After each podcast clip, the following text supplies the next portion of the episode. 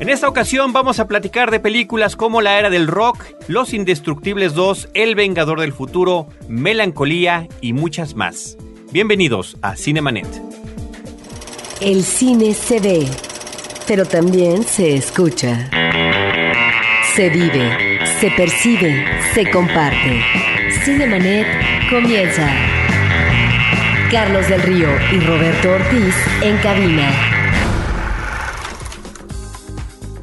www.cinemanet.mx es nuestro portal principal. Este es el espacio dedicado al mundo cinematográfico. Yo soy Carlos del Río.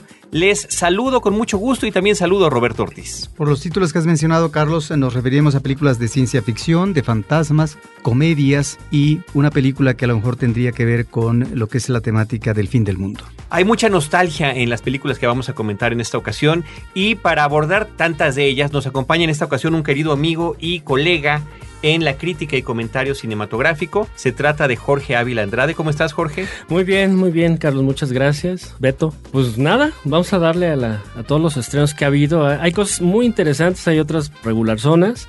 Y bueno, pues Gracias por la invitación. Al contrario, eh, Jorge es actualmente editor de la sección de espectáculos del periódico Record y ya también reactivó afortunadamente su página de crítica cinematográfica. Así que si quieres también puedes mencionarla. Sí, muchas gracias. Está, pues bueno, ahí andamos con el blog. Es eh, movioladigital.wordpress.com. Ahí, ahí poquito a poquito voy a ir retomando toda la, toda la crítica. Muy bien, pues ¿qué te parece Jorge si nos arrancamos con eh, una de las películas más recientes estrenadas en nuestro país, La Era del Rock, Rock of Ages, una película que está basada en una obra musical que se puso en escena en Hollywood, después también estuvo en Broadway y demás, pero que no es una pieza original, sino que para armar una historia retoma éxitos musicales de rock ochentero. Sí, mira, es una película dirigida por Adam Shackman, que ya él ya había hecho lo mismo previamente, llevar una obra de, de Broadway a, a, la pantalla con Hairspray, que es una muy buena película desde mi punto de vista, es esta última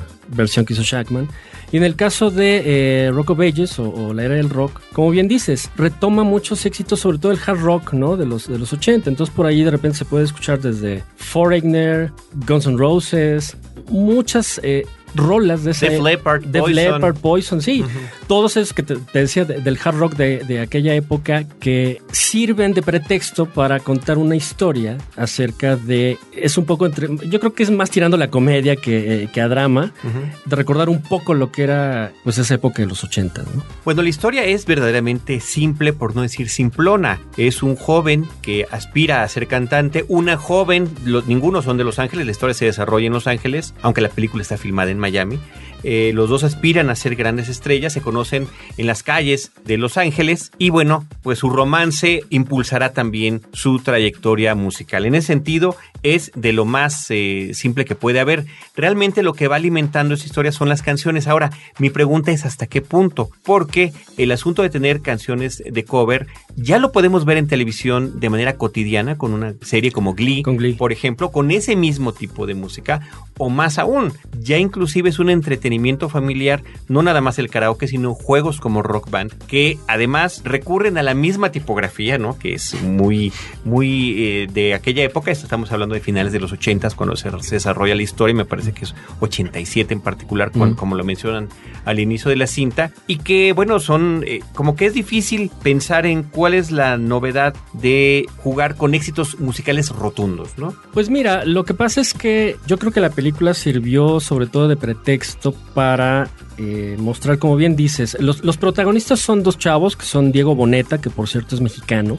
Eh, él estuvo aquí en México promocionando la, la película, y eh, Julian Hugh. Pero yo Pero creo... perdón, este muchacho sí hay que mencionarlo. A mí me informan, porque nunca lo vi, que actuaba en telenovelas, que fue actor infantil, que se trasladó a Hollywood para continuar su trayectoria. Y si no me dan toda esa información, nunca me enteraría que es mexicano. Eh, ningún acento tiene. No. Me parece que tiene una participación bastante decorosa, tanto en lo musical como en los bailables y demás. Menos en la parte de la actuación, pero no, no porque sea malo. Yo creo que el material que hay entre ellos dos, entre la protagonista y él, es de lo más pobre que tiene la película.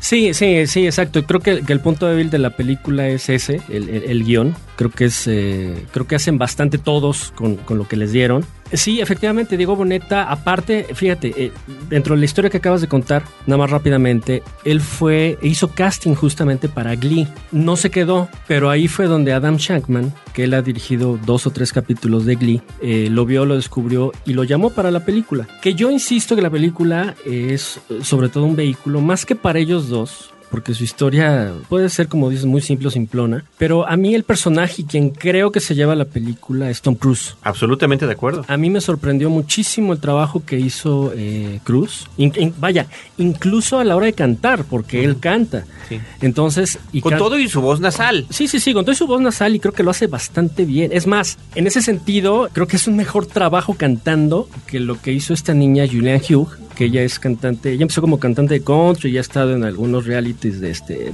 Bailando con las Estrellas, creo que se llama ya en Estados Unidos, hizo el remake de Footloose. Pero su voz aquí de ella, de Julianne, en, en las canciones es, es como muy chillona, demasiado nasal, entonces... ¿Sabes qué, ¿Sabes qué me dijeron inclusive? Que parecía que era una versión cantada por las ardillitas. Más o Cuando menos. cantaba ya canciones. De repente, de repente suena así, entonces creo que el punto débil de la película es eh, Julianne Hugh, que sí es una mujer muy, muy atractiva, muy joven, bella, pero creo que en cuanto a la cuestión del canto sí le falta, ¿no? Volviendo a Tom Cruise, es, eh, insisto, para mí es una sorpresa. Creo que su personaje está bastante bien armado, creo que está bien redondito. Sí, es, es una estrella de rock que está en su más alto apogeo, a punto de dejar a su grupo para empezar su carrera solista, pero él ya está evadido de la realidad, está en su mundo de confort donde lo domina todo a través de sus guardaespaldas, de, de las- de sus groupies. no envuelto en sexo y alcohol todo el tiempo, seguramente drogas también, aunque no se ve en la película, pero me parece que es para hacer todo eso lo hace de una manera muy simpática, no las gesticulaciones, los movimientos. Es, es una mezcla de repente entre Axel Rose, ¿no? De Guns N' Roses y el cantante de Poison. Y creo que lo saca muy bien adelante, ¿no? Insisto, a mí me sorprendió, no tanto el que actúe bien, porque creo que Tom Cruise con un buen material ha, hecho cosas muy interesantes y creo que cosas bastante buenas. Pero sí me sorprendió en la parte vocal, ¿no? En la parte de, de adueñarse y adentrarse en este... eh, eh, sentido del rockstar, creo que él es el que se la lleva, ¿no? Aunque hay que decir que es un personaje absolutamente secundario, inclusive yo creo que Sí. tarda más de media hora Sí, en sí, aparecer en la película, se menciona por ahí y no lo vemos, y esto me, me llama la atención porque Tom Cruise, que es una gran presencia cinematográfica, yo así lo concibo, aunque no estemos de acuerdo ni nos gusten todas sus películas, cuando tiene papeles así fuertes secundarios, es muy bueno. es cuando ¿eh? hace su mejor trabajo. Es cuando hace cosas... eh, a mí me parece que es un actor que hasta podría echarse un monólogo. ¿Y lo podría, eh, lo podría llevar a la nominación del Oscar?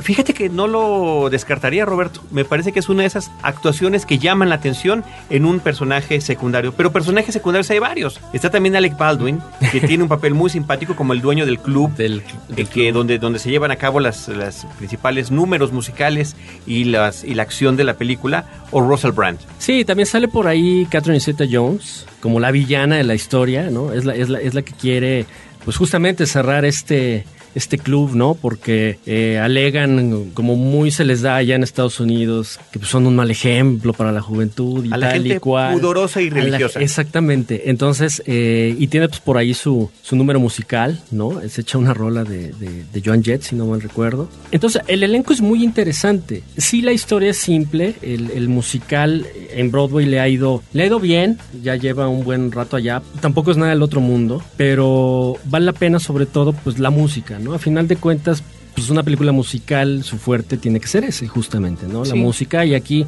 pues son canciones muy energéticas, eso sí, la mayoría. Hay por ahí alguna que otra balada, pero vaya, creo que logra su cometido. Para mí, personalmente, no se me hace tan buena adaptación como la que hizo Shankman anterior, que mencioné de Hairspray.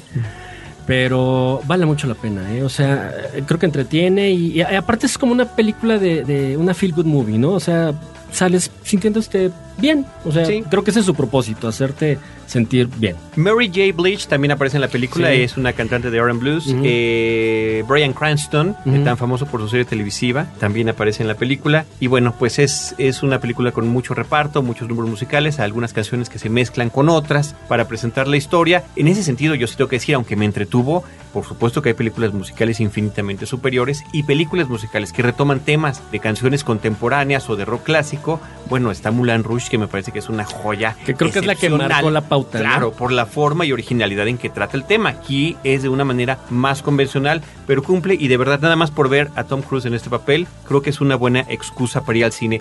Aprovechando que estamos en ese tema musical, también se estrenó este documental de Katy Perry, Part of Me. Katy Perry, parte de mí. Eh, ¿Nos puedes platicar un poquito del Jorge? Sí, fíjate que es un documental que narra lo que fue el último año de la gira de, de Katy Perry, este cantante de pop que creo que es eh, dentro de, la- de esta escena musical, dentro de este género, creo que es de lo más interesante que ha salido en los últimos años, sobre todo por la, por la imagen que ella ha manejado. Por lo general, cuando se hace un documental acerca de un artista, de una gira, o de la vida de, de algún artista, la tendencia natural es a que se vuelva un comercialote, ¿no? Un, un anuncio, un gran video del artista. Pero en este caso creo que vale la pena porque Katy Perry dio acceso a, los directores a meterse pues prácticamente hasta la cocina, ¿no? Su historia es interesante, rápidamente la voy a comentar. Es, ella es hija de unos, eh, de un pastor evangélico, pentecostal. Entonces ella creció cantando en la iglesia, cantando himnos religiosos y tal, hasta que, eh, obvio, cuando ya entró a la adolescencia, se muda a Los Ángeles en contra de familia y papás y mamá y todo, y empieza a descubrir el mundo, bueno, de la música pop. Ella canta bien, creo, creo que tiene un rango bastante amplio, interesante. Y entonces el documental narra lo que fue la gira anterior, que incluso estuvo aquí en México, de su eh, último disco, el más reciente, que se llama Teenage Dream, que es un disco que, que además también nomás como referencia, es el disco de una cantante, obvio mujer, es el primero que mete cinco temas en el número uno de Billboard, cosa que nada más había logrado en su momento Michael Jackson con Bad. Entonces, Katy Perry en ese sentido ha hecho cosas que no ha logrado ni Mariah Carey, ni, ni Madonna, ni quien me diga, ¿no? De, los cantantes, eh, pues, digamos, de los últimos 25, 30 años. Entonces, el documental va narrando todo lo que va pasando en este último año, año y medio de la vida de ella, incluido su, eh, pues su divorcio, su separación de este actor británico, Russell Brand, El que aparece, el que en, aparece Rock en Rock of Ages. Ages. Y hay escenas muy interesantes. Eh, Creo que si le podríamos dar un calificativo al documental es el de honesto, ¿no? Claro, tiene ciertas tendencias a, a mostrar eh, el mundo colorido y rosa en el que de repente se desarrolla Katy Perry, porque esa es la característica que tiene sus shows, que son muy coloridos, muy... Es una especie como de niña en el cuerpo de una mujer y cantando temas... eh, Muy fresa, diría. Quizá, quizá, pero insisto, creo que como fenómeno pop es de lo más interesante que ha salido, ¿no? En los últimos años, hablando de una, de una mujer. Y entonces el, el documental, insisto, creo que es honesto en ese sentido, eh, muestra lo que, lo que pasa a esta mujer. Hay escenas en las que no son desgarradores, ¿no? Pero sí te, sí te entristece porque a final de cuentas ves a la persona, ¿no? Ves a, ves a la mujer que cuando tiene la noticia de que pues, ya se están separando, eh, pues le duele, ¿no? Porque pues es su esposo y, y ella pensaba que era el amor de su vida. Tenemos que, ubicar que, que Katy Perry en este sentido es como una niña grandota que todavía no termina,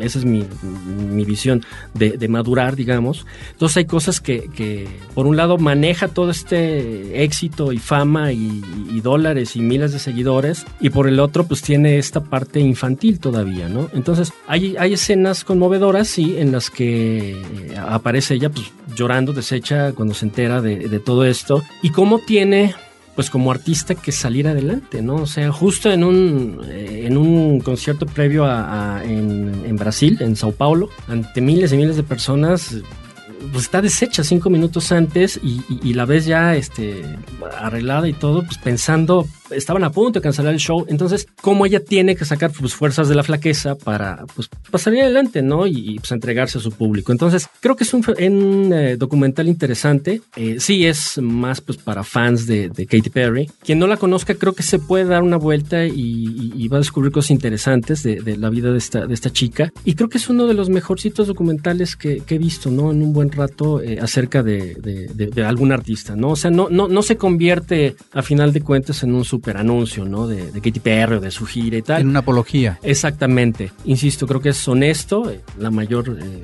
parte. Y bueno, deja ahí algunas cosas interesantes. Está hecho en, en- en 3D, que creo que no hubiera sido lo mismo si hubiera estado hecho en 2D Es que en indistinto. 3D. O sea, luce cuando están los obvios los fragmentos del show de ella y las canciones, pero vaya, creo que, que vale la pena. ¿no? no está en muchas salas, pero es bastante interesante. Katy Perry, Part of Me es el título del documental. Los directores son Dan Cutforth y James Lipsitz.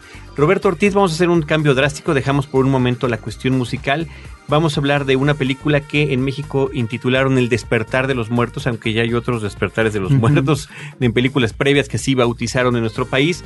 Esta es The Awakening, una película del 2011 dirigida por Nick Murphy y que protagoniza Rebecca Hall y Dominic West. Sí, es una película que sorprende desde el inicio con su introducción breve que ya te está metiendo en lo que yo creo que es una película con una muy buena atmósfera, más que de un cine de terror, diríamos de terror psicológico y porque es una película de fantasmas, cuando se anuncia que en el segundo lustro de la década de los 10 del siglo pasado, la guerra y la enfermedad diezmó a más de un millón de personas en Gran Bretaña y que entonces es el tiempo de los fantasmas. Y efectivamente vamos a ver una película de fantasmas y que efectivamente en alguno de los personajes vamos a encontrar el lastre de la guerra, pero por otra parte, por lo que se refiere también a otro personaje, y no vamos a hablar más, nos remite también ante no la impotencia, pero sí este afán por inmovilizarse psicológicamente eh, para no dar la cara al horror porque el horror es el contexto, es lo que se está viviendo. Son precisamente los saldos negativos de la guerra que de una u otra manera eh, son asumidos por parte de los habitantes de esta nación. La película está ubicada en el año de 1921 y la mayor parte de los hechos eh, suceden en un internado, una gran casa en la campiña inglesa. Me parece que hay un trabajo, como dice Roberto, excepcional, diría yo, en el manejo del suspenso y de la psicología, tanto de los personajes como hacia el espectador, porque a lo largo de más de media hora nos van planteando cuáles son las circunstancias, partiendo de un personaje que es absolutamente escéptico de la vida más allá de la muerte, eh, no nada más con el asunto de las fantasmas, sino de la propia religión y de la posibilidad de pues esta inmortalidad de nuestros espíritus y demás, que se la pasa como lo hiciera alguna vez Houdini, desenmascarando a falsas personas que se hacen pasar por espiritistas. Y además ha escrito libros, lo cual es un personaje muy interesante porque es, es un personaje femenino interpretado por Rebecca Hall, que pues en, ese momento pues era un símbolo de, feminismo en contra de una sociedad absolutamente conservadora, ¿no? Eh, que es un elemento que también se maneja en la película. Y creo que cuando llega al asunto de la presencia fantasmal, si bien utiliza algunos de los recursos y clichés a los que estamos acostumbrados, creo que están muy bien aplicados, además con una fotografía preciosa y que eh, de repente tiene unas, unas escenas que son verdaderamente impactantes. Sí, cuando mencionas a Houdini, él efectivamente desenmascara a estos círculos eh, espiritistas porque no le ofrecen lo que él quiere, poder tener comunicación con un ser querido que ha muerto. Y ese es su objetivo, poder comunicarse con el más allá, pero encuentra el fraude. En el caso de esta película inicialmente lo que vemos es efectivamente cómo se desmonta una ceremonia de fraude y algo que me llama la atención, que es ahí donde vemos, creo, manejado con efectividad ciertos elementos argumentales, la cachetada que le da una mujer que precisamente quiere comunicarse con un ser querido infantil y a esta chica que está descubriendo a estos farsantes que están haciendo una representación en cuanto a la comunicación con el más allá, bueno, esta cachetada nos sugiere eso, es decir, ¿por qué vienes tú y me quitas finalmente esa posibilidad, aunque sea ilusión, pero que finalmente en una atmósfera de comunicación con el más allá, yo me lo creo. Y ahí es donde me parece que encontramos estas situaciones que le dan solidez a la película en términos argumentales. Creo que hay muy buenas caracterizaciones y encontramos, eh, por otro lado, personajes que tienen su propia problemática personal y que arrastran, ya sea por la guerra, ya sea por la cuestión familiar, ya sea por los desastres que ocurrieron en eh, el antecedente familiar y que tienen que de alguna manera purgar su pena, pero al mismo tiempo darle una salida. ¿Cómo se le va a dar esa salida? Esa salida será airosa, tratando de encontrar la verdad o refugiarse precisamente en sus propios fantasmas, que a lo mejor no son los fantasmas que finalmente eh, a los que nos está remitiendo la película. Es una película eh, inteligente, es eh, un guion bien articulado y bueno, la concesión comercial se da como sucede en estas películas. Yo pensé que iban a exagerar la nota, pero cuando de repente por ahí vemos en cámara rápida un fantasma, bueno, ni modo, que son escenas chocarreras que son lamentables,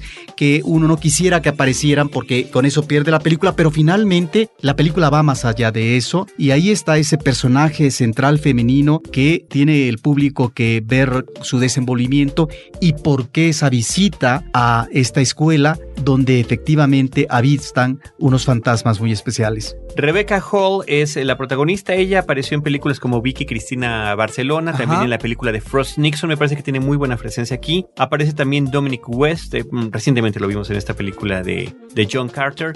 Y está eh, para los fanáticos de Harry Potter Imelda Staunton, Ujú. que tiene una presencia importante ahí en el, en el internado. Y que, bueno, en las películas de, de Harry Potter tenía un personaje de villana importante, sobre todo en las últimas cintas. Así que, eh, Roberto, creo que es una oferta interesante para el público que gusta este tipo de películas. A mí, sin spoilear, como dicen, sin echar a perder ninguna escena, de las cosas que más me impactaron es una escena que hay con una maqueta.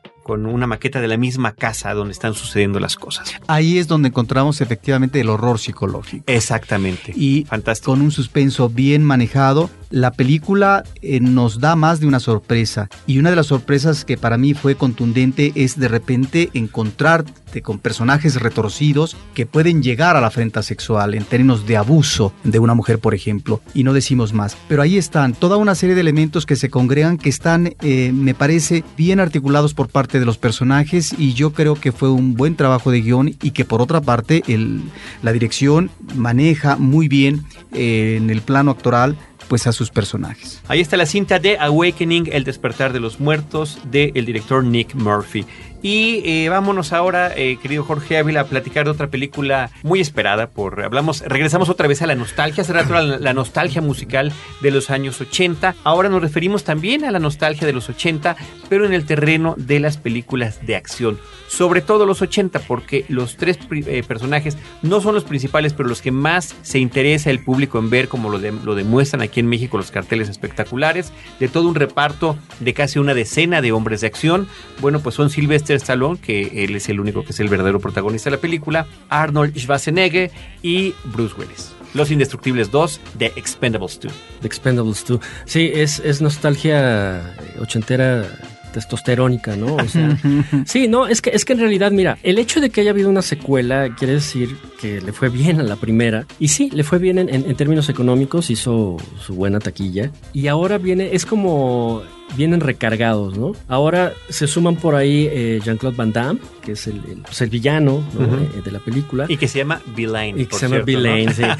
Sí, y sale por ahí también el maestro Chuck Norris, ¿no? Sí. Eh, Que, que ahorita comentamos un poco de él. Sale ya Schwarzenegger en un papel que no es un cameo como el que fue la, en la primera película. Ya que sale tanto, un poquito tanto más Bruce. Willis como, perdona más que te Ujú. interrumpa, pero sí nada más para aclarar eso, en la, en la película anterior que dirigió Sylvester Stallone y que todo este concepto lo creó Stallone, de, de traer de vuelta a todos estos hombres de acción, era un cameo efectivamente, salieron unos cuantos minutos en pantalla tanto Bruce Willis como Schwarzenegger y ahora ya están más tiempo aquí en la pantalla. Sí, es la primera vez que se puede ver a Willis y a Stallone y a Schwarzenegger eh, pues disparando eh, balazos y, y explosiones al mismo tiempo. Y no inaugurando restaurantes.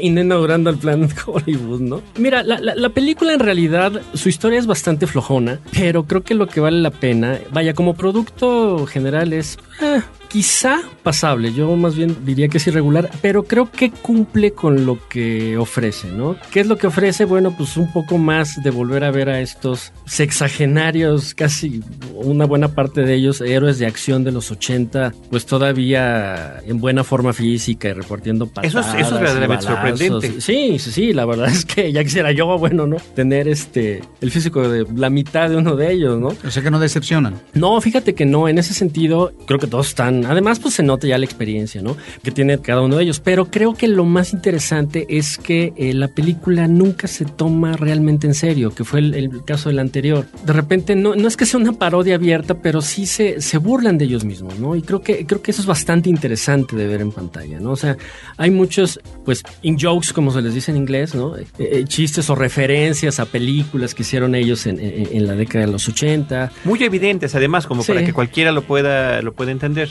Sí, hay varios, hay algo por ahí de Terminator, hay, hay de- sobre todo de películas de, de, de- de Stallone y Schwarzenegger. De duro de matar. Ah, y, y- y de Duro de Matar, de Willis. Pero insisto, creo que eh, creo que ya están en un momento estos actores en los que, pues ya incluso si se si se burlan un poco de ellos mismos eh, como, como ejercicio, creo que les funciona bastante. Entonces la película es entretenida. La verdad es que es una película entretenida. Sí.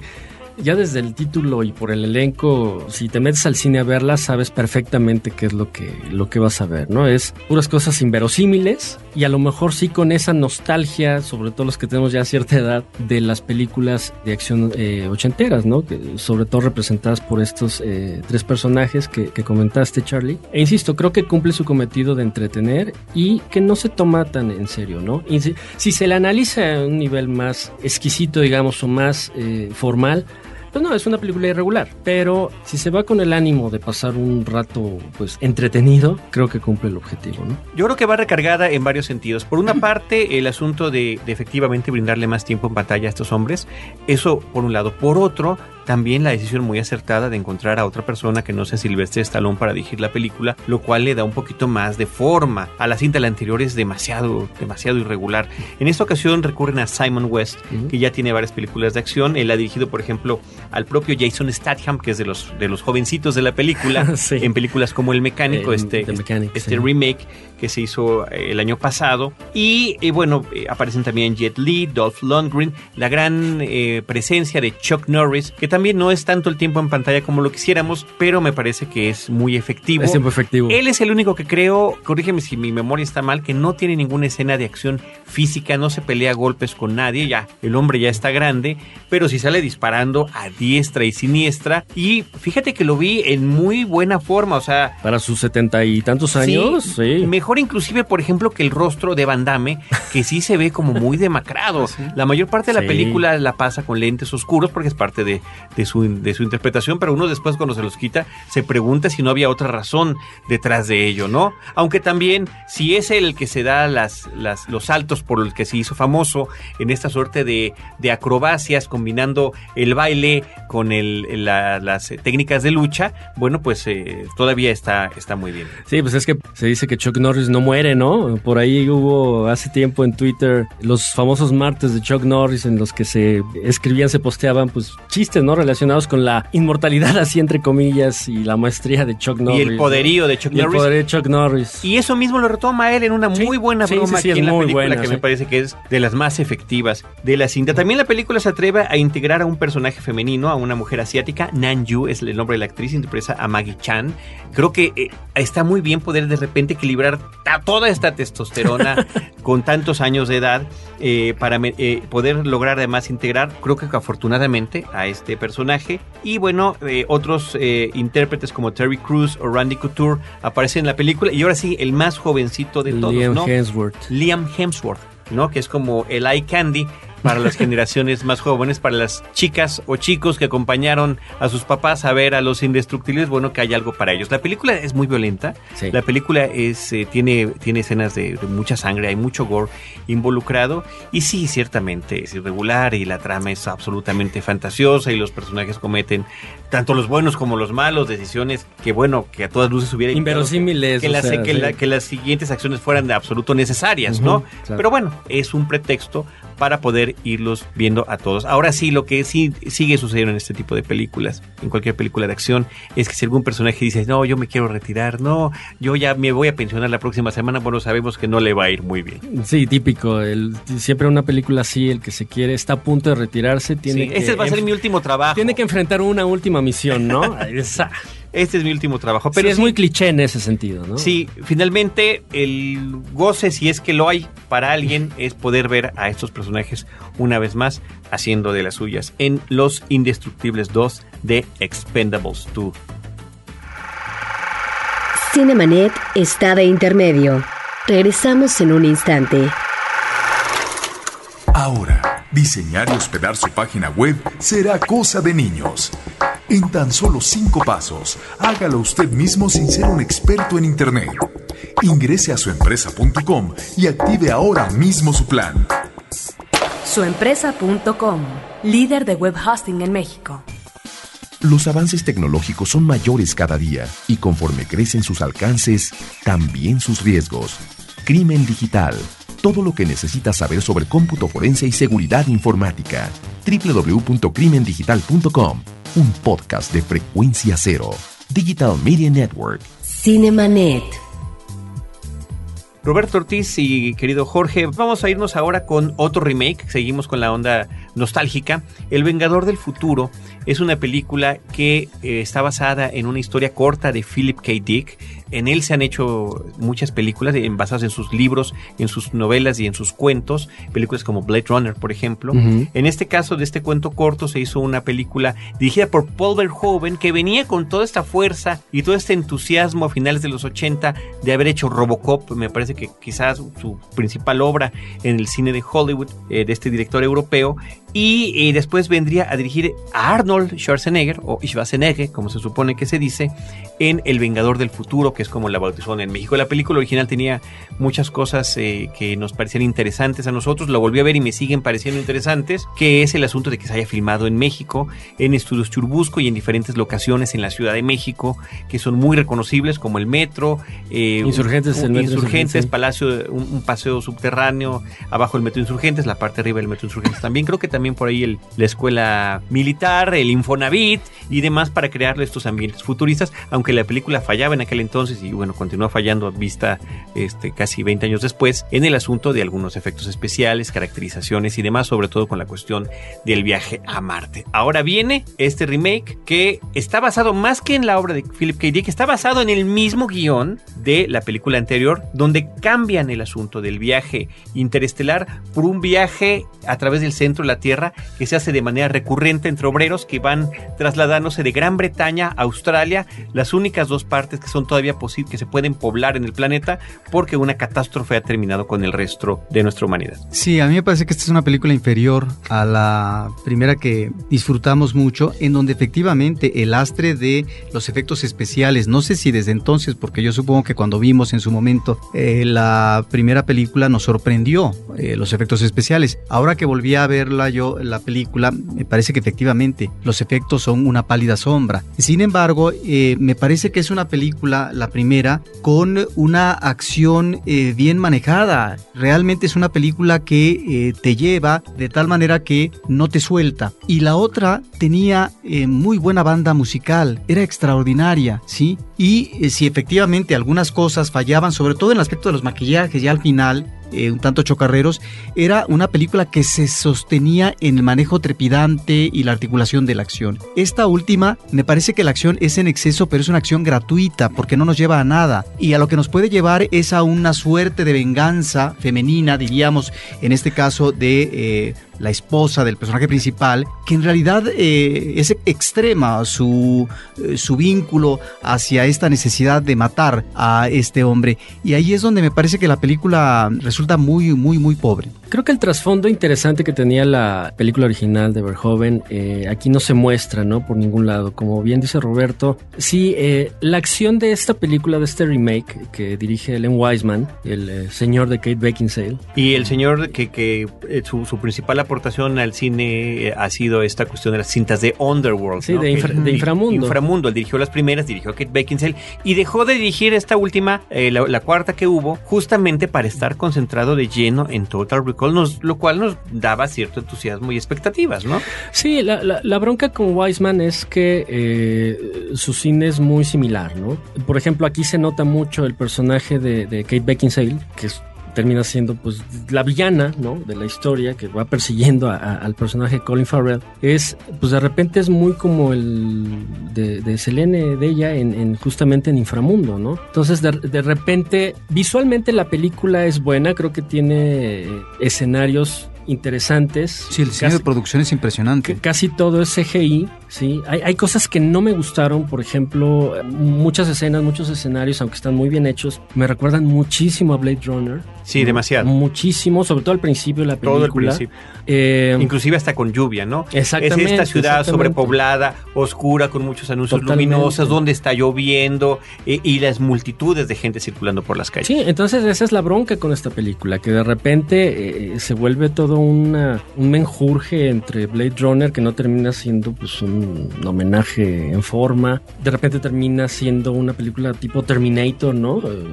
Eh, en el Donde parece que el indestructible es ella. que el indestructible es ella. eh, Que por mí puede ser lo más indestructible No, sí. Eh, no, Kate no, en pantalla es un deleite ver a esta mujer tan Es- es hermo- es- hermosa, es hermosa, y, y- pero- y que estamos habituados a verla en un cine de acción estilizado. Exactamente. Y aquí pasa un poco lo mismo. Insisto, creo que visualmente es eh, eh, eh, buena. Sí.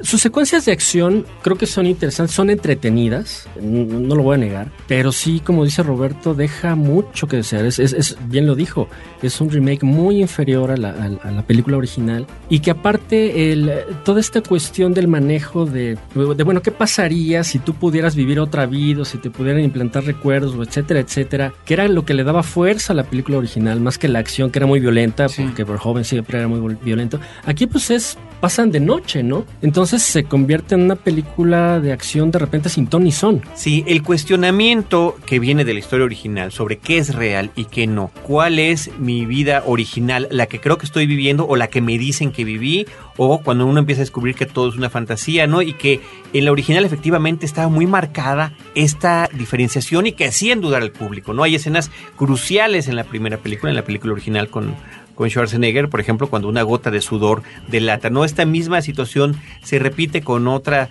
eh, secreción corporal, pero creo que sin ese impacto que tenía la primera, este cuestionamiento de qué es cierto, qué no, qué es verdad, qué es mentira y qué estoy imaginando, no es tan fuerte, que además era uno de los puntos sólidos. Por la eso se volvía la este. teoría una película paranoica, porque en el trasfondo estaban los miedos del ser humano a través de su personaje principal ante esa situación que está viviendo tan contradictoria, en donde finalmente no puede él dilucidar del todo qué cosa es lo que está pasando con su vida y con su mente. Y que creo que en la primera nunca lo sabemos, porque además, como le dicen en la, en la, en la película original de 1990, estamos hablando ya desde hace 22 años de que fue estrenada la cinta, le dicen, al final usted va a, se va a salvar al planeta y se quedará con la chica, y al final salva el planeta y se queda con la chica, entonces, ¿es verdad o no? ¿Qué es fantasía y qué no? Y aquí ese, esas dudas, ese, ese juego, pues no queda del Sí, todo aquí es más bien la paranoia no de su ser como condición humana, sino de una mujer que quién sabe por qué motivo se está tras él y quiere fustigarlo y matarlo y acabar Ahora, dos por tres. Creo que la película arranca bien como, como planteamiento. Creo que a partir de la mitad es cuando empiezan las cosas a desmoronarse.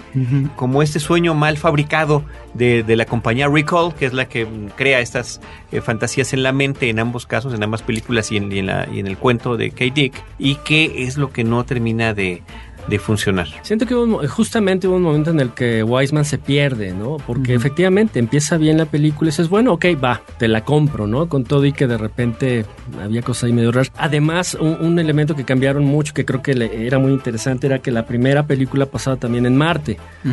La trama eh, pasaba eh, en el planeta rojo y aquí pues sucede todo en, en- en la Tierra, ¿no? Ujú. la colonia sí. se sustituye, la colonia de Martes, por la colonia, a como le llaman a Australia en, en la cinta, eh, ¿no? eh, Exactamente. ¿no? Entonces Wiseman de repente a media película pues perdió la brújula y, y yo creo que recicló varios de los eh, shootings que tenía de sus películas de Underworld Sí. y, y, pues le dio en la torre algo que creo que pudo haber sido interesante, aunque no sé si, si era como el tiempo para hacer un remake de Total Recall. No, o para hacer una otra adaptación directa de la, del cuento. El asunto es que está como muy manoseado. O sea, tienes la historia original, después unos guionistas, incluidos el que hizo eh, el guion de Alien, fue el que estuvo trabajando en este proyecto originalmente. Se le sigue citando como crédito en esta película que esta película está basada en su guion. Entonces es la adaptación de la adaptación de la adaptación. Y ahí creo que es donde se, donde Se descafeinó diluye toda, el ¿no? asunto. Sale también Jessica Biel, que es el personaje femenino que apoya al personaje principal, al interpretado por Colin Farrell,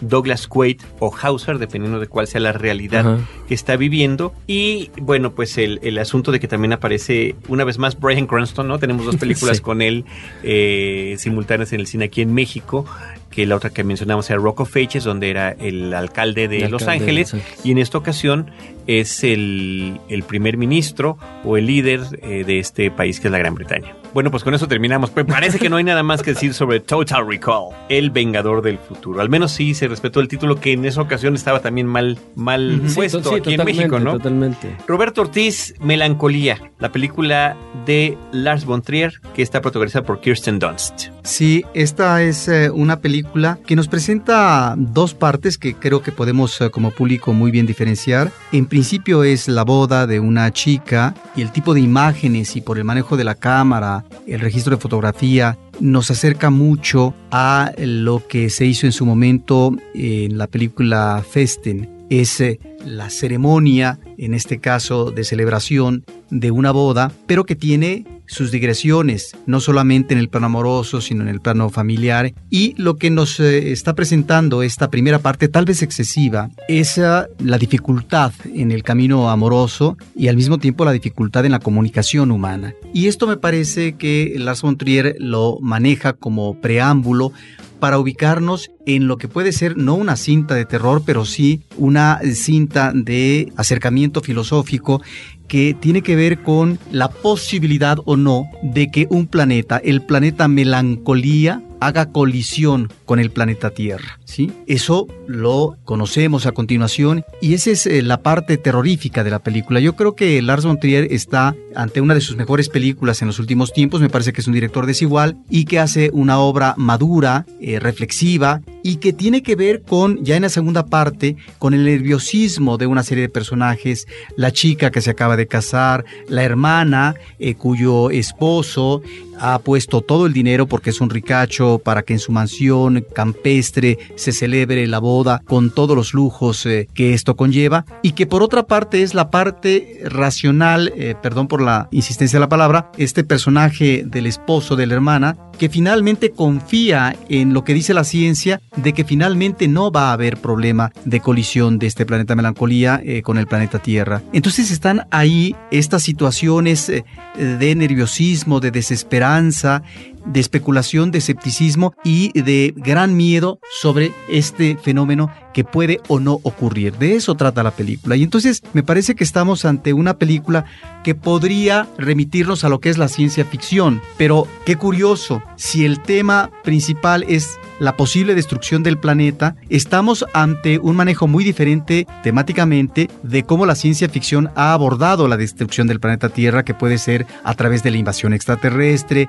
a través en este caso de una hecatombe nuclear, a través de una hecatombe de tipo biológica, etc. Es decir, la destrucción puede venir de fuera, pero también puede venir de dentro a partir de un mal manejo de los gobiernos en el planeta que llevan a lo que es la acción de barbarie, la es decir, la autodestrucción. Aquí no, aquí la destrucción viene posiblemente de otra parte. Y eso es eh, lo que pone, yo creo, en una situación de suspenso eh, al público, porque encontramos hermosísimos paisajes porque el ámbito, el entorno es campestre, eh, unos manejos de cámara extraordinarios donde vemos correrías en caballo, por parte de los dos personajes femeninos principales. Y entonces nosotros como espectadores contemplamos esa belleza del paisaje que es omnipotente pero al mismo tiempo estamos percibiendo la impotencia que puede ser la destrucción próxima del planeta. Y en ese sentido, me parece que Lars von Trier está lanzando una reflexión hacia dónde queda la condición humana en su afán civilizatorio, ¿sí? Es decir, ¿qué nos lleva el progreso o qué nos lleva esta condición humana que ha tenido una evolución como especie, que ha tenido una evolución como sociedad, que ha articulado una serie de cuestiones, cuando finalmente el problema no se va a resolver a partir de, del planeta Tierra porque correspondemos a un cosmos y la determinación finalmente es externa. ¿Hasta qué punto el ser humano queda empequeñecido ante una dimensión más amplia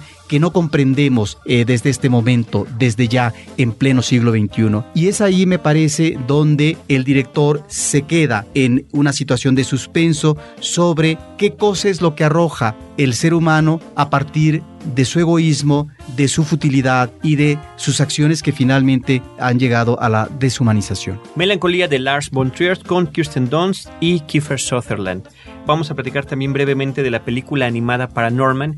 Esta es una cinta que recurre con muy buen éxito en lo que tiene que ver con su cuestión técnica a los efectos de animación cuadro por cuadro de figuras, al stop motion animation. Es una cinta que toma el género del horror, aparentemente para un público infantil, donde un pequeño niño que es Norman, y de ahí el juego de palabras entre paranormal y Norman, Paranorman, puede eh, estar en contacto con los muertos y en su pueblo, a través de sus amigos, eh, hermanos y conocidos, poder tratar de pues eliminar una maldición que lleva mucho tiempo en su comunidad. En lo que tiene que ver con la técnica, la película me parece que es extraordinaria. El director de la película, uno de los directores de la película es eh, Chris Butler, que entre otras cosas ha participado en películas de Disney, como la película de Tiger o Tarzán 2, que fue directamente para video, o en Coraline o en El cadáver de la novia, o sea, películas que son, ¿no? que tienen que ver con ese tema. Sin embargo, creo que no llega temáticamente y en lo que tiene que ver con la historia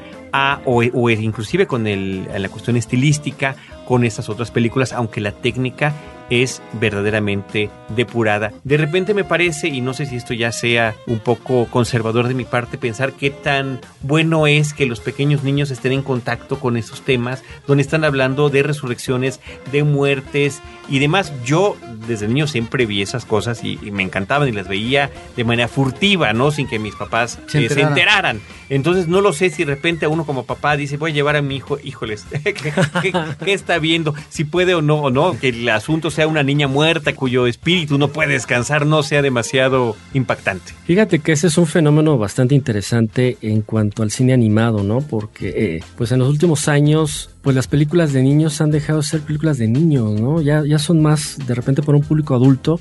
Quiero pensar ahorita en el cadáver de la novia, ¿no? De Burton, que pues también te, retrata el, mundo normal, frío y el inframundo todo colorido, este, con todos los muertos y las calacas y tal. Coraline, que también es una película, digo, para los niños muy pequeños, pues intensa. No, bueno, la película creo que hasta para adultos, eh, al menos por la cuestión de, de su estilo visual y del diseño de algunos personajes y esta cuestión cuestión de los botones como ojos es perturbadora. Sí, muy. Lástima que tenga tan mal ritmo porque tiene una excelente animación, tiene unos excelentes diseños de personajes, una historia muy interesante, ¿no? Esta dualidad de, de, mundos en los que está viviendo la niña con Coraline.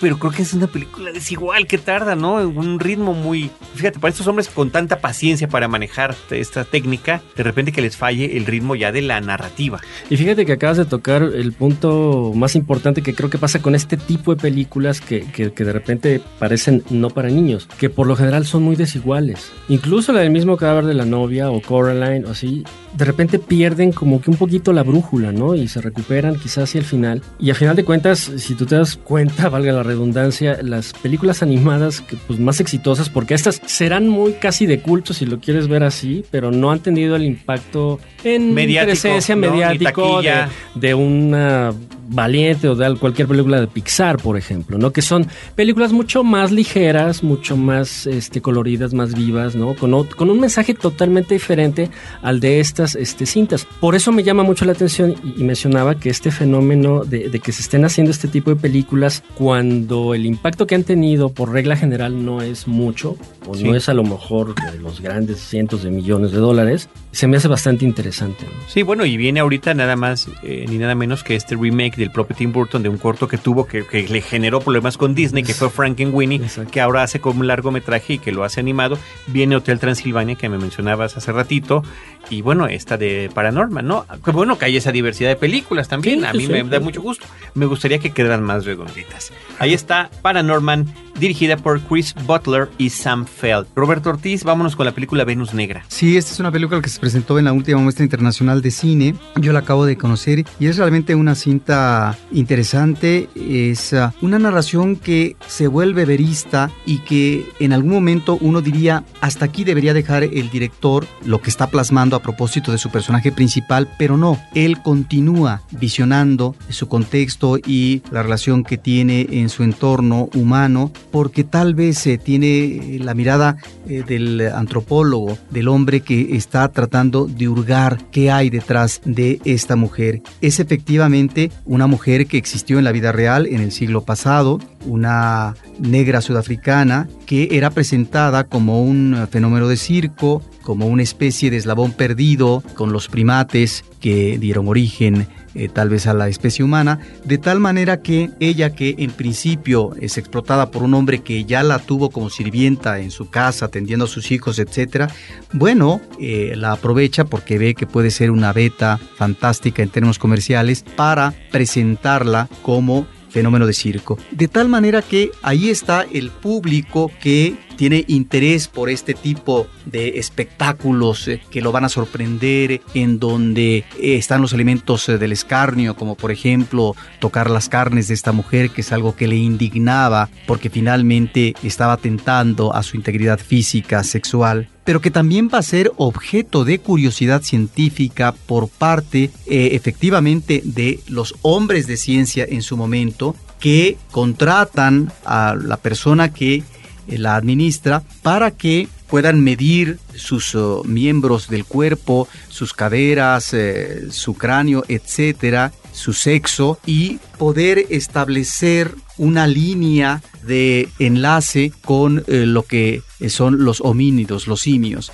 Entonces, bueno, eso me parece que lo que nos está expresando en el caso de este personaje es en el siglo XIX lo que era propio de una cultura del imperio, es decir, una cultura dominante, una cultura en este caso esclavista y que tenía esa visión del otro como un ser inferior. De tal manera que esto me parece que es en ese sentido una película muy actual, porque ahora que estuvieron recientemente en boga las Olimpiadas, bueno, ¿quién organizó las últimas Olimpiadas? Pues ni más ni menos que Gran Bretaña, que bueno, en el cuadro de medallas ocupó el tercer lugar, es decir, ahí están todavía los saldos de un imperio que sigue eh, teniendo fuerza en el deporte y que después de China y de Estados Unidos y que China apenas en los últimos años eh, logra competir y a lo mejor próximamente destronar a los Estados Unidos, pero por otra parte también está esta Gran Bretaña que es uno de los tres centros financieros más importantes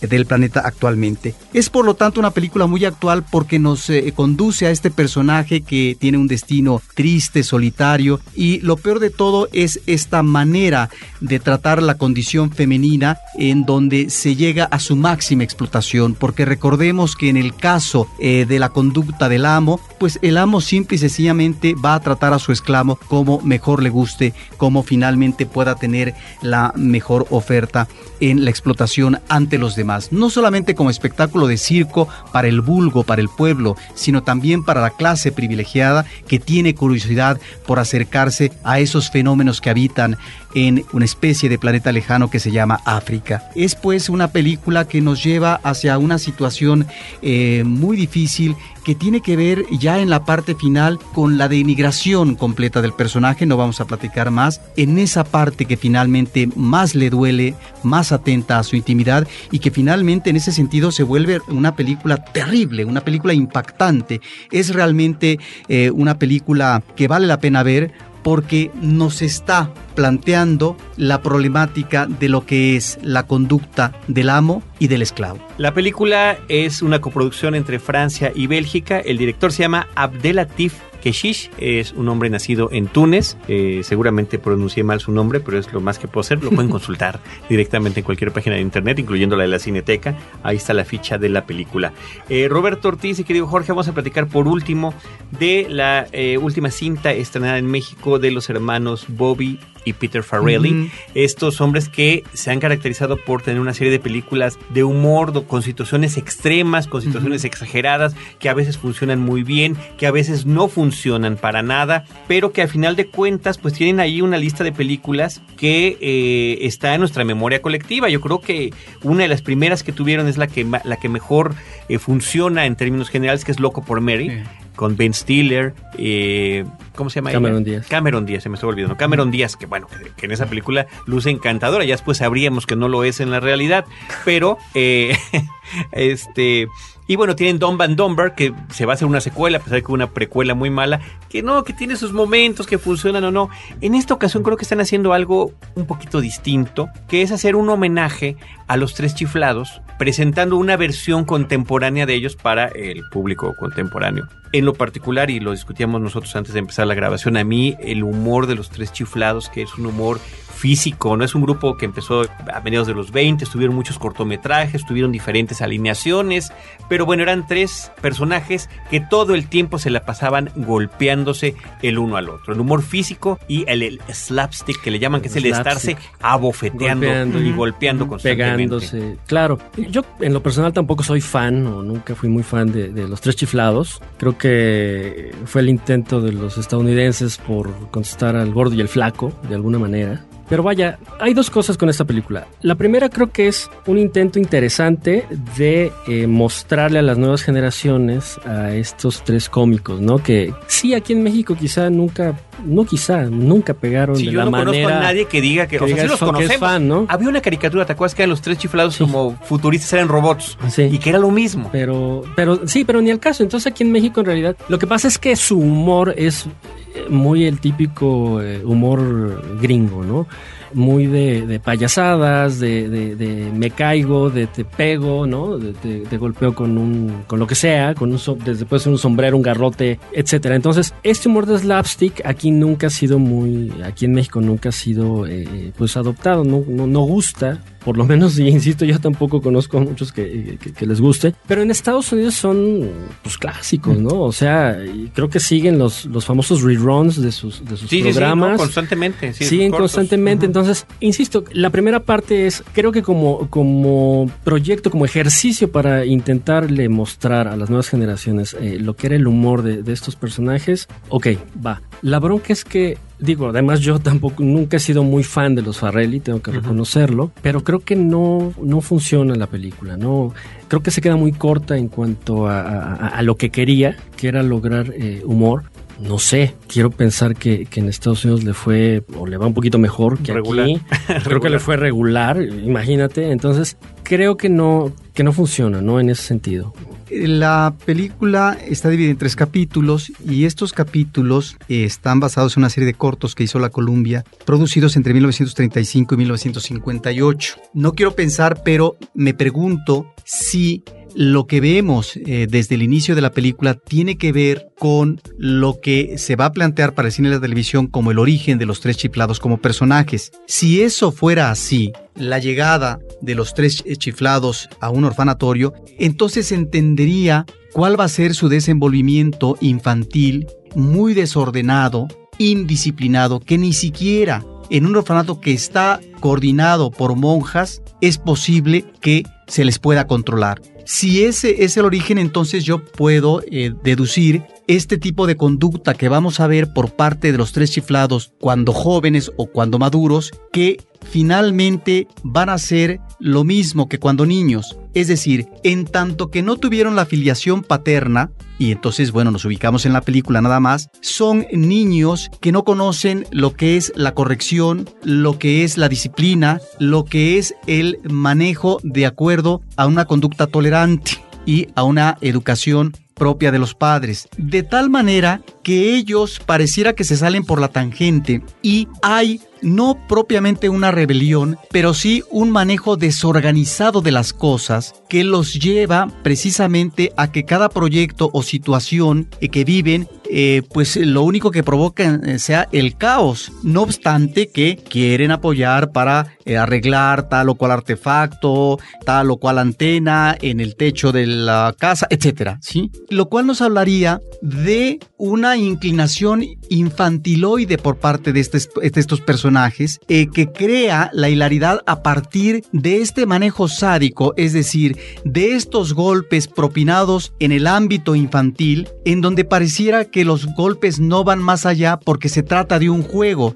Y en ese sentido estaríamos ante personajes que no conocen ni van a llegar al saldo de la perversión, ¿sí? Esto nos los mostraría, de acuerdo a lo que vemos en el desenvolvimiento del primer capítulo, a personajes que tienen su miga por ese lado. Ahora bien, en el plan cómico, a mí también eh, de niño no fueron porque aparecían eh, sobre todo en la televisión y siempre me parecieron personajes sangrones y personajes de pesadilla porque solamente veía que se golpeaban unos a otros. ¿Por qué este ingrediente del sadismo? Es lo que yo me pregunto. Me parece que en ese sentido estamos ante uno de los elementos cómicos tales más interesantes de este trío cómico que eh, se llamaban Moe, Larry and Curly. Larry y, y-. Curly, sí.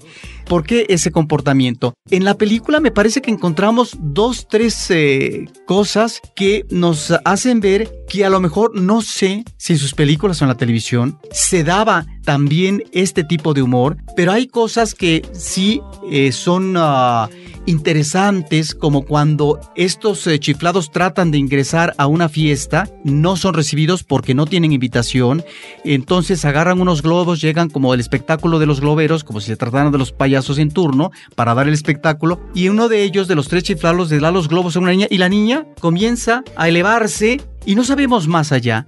Ahí estamos pues ante un trastocamiento de la realidad que me parece interesante. Hay dos o tres cosas, pero nada más en la película, ¿eh? No Sí, hay más. Son, son breves este, los momentos que tiene de humor que verdaderamente funcionan en la película. Pero pues, efectivamente funcionan. Pero a mí me parece que nadie ha hecho un análisis psicológico como el que se acaba de echar Roberto Ortiz No. sobre los tres chiflados. Pero es una suposición. Es una suposición, pero aplica para la película y posiblemente podría aplicar para justificar el, el comportamiento de los personajes originales. A fin de cuentas, insisto, a mí no me late, no me gusta, no me da risa, no me convence, no me funciona, pero no deja de ser interesante que haya habido esta forma de retomarlos, particularmente creo que para el público estadounidense. Otra cosa que me llama la atención es que la mayoría del reparto prácticamente viene del, de la televisión. Larry, uno de los chiflados, es Sean Hayes, que era, salía en Will and Grace, que era, no era ni Will ni era Grace, era Jack, pero se robaba el show, ¿no? De esa película. El otro es Will Sasso, que pobre, me cae muy bien con ese programa que era Matt TV, una suerte de copia de Saturday Night Live, ha tenido otros proyectos, creo que ninguno ha levantado del todo, pero es un buen comediante. Jane Lynch, que es esta persona que tiene Glee, en Glee, el papel de la, de la maestra de, De actividades físicas, física, eh, buenísima. Sofía Vergara, que está sensacional en Modern Family, un poco repitiéndose en el estilo de villana, que no, no sé si tenga mucho rango actoral en ese sentido, pero es un- siempre es una grata presencia verla. Eh, Larry David, ¿no? El, el que fuera socio y co-guionista de Seinfeld en la serie Seinfeld y después que tuviera y que tiene su propia serie Curb Your Enthusiasm, también tiene un papel ahí, como una de las monjas, por cierto. Y en fin, así nos vamos, con un reparto que sí se apoya mucho en la cuestión televisiva. Sí, la, la bronca es que creo que es más interesante el reparto que el, Que el resultado. y que los personajes principales. Aparte de Sean Hayes, que es creo el más conocido, y de Will Sasso está Chris Diamantopoulos, que también pues en su casa lo conocen. Siendo Sí, el, tercer chiflado, efectivamente. Entonces, y aparte de los que acabas de mencionar, sale por ahí Jennifer Hudson, esta, esta cantante que ganó el Oscar. Muy brevemente. Muy, muy brevemente. Sale Kate Upton, esta eh, modelo estadounidense. O sea, o sea, creo que el reparto es más interesante que ellos, ¿no? Entonces ahí ya tienes un problema. Insisto, no, no. Yo coincido contigo, creo que, que- que el análisis que hizo Roberto, nu- nunca lo había escuchado, pero creo que tiene todo, toda, todos los elementos. Sí, para- gracias, Roberto. para sí, nos acabas de abrir este a un mundo para entender a los tres chiflados porque tiene todos los elementos también que además tienen mucha relación.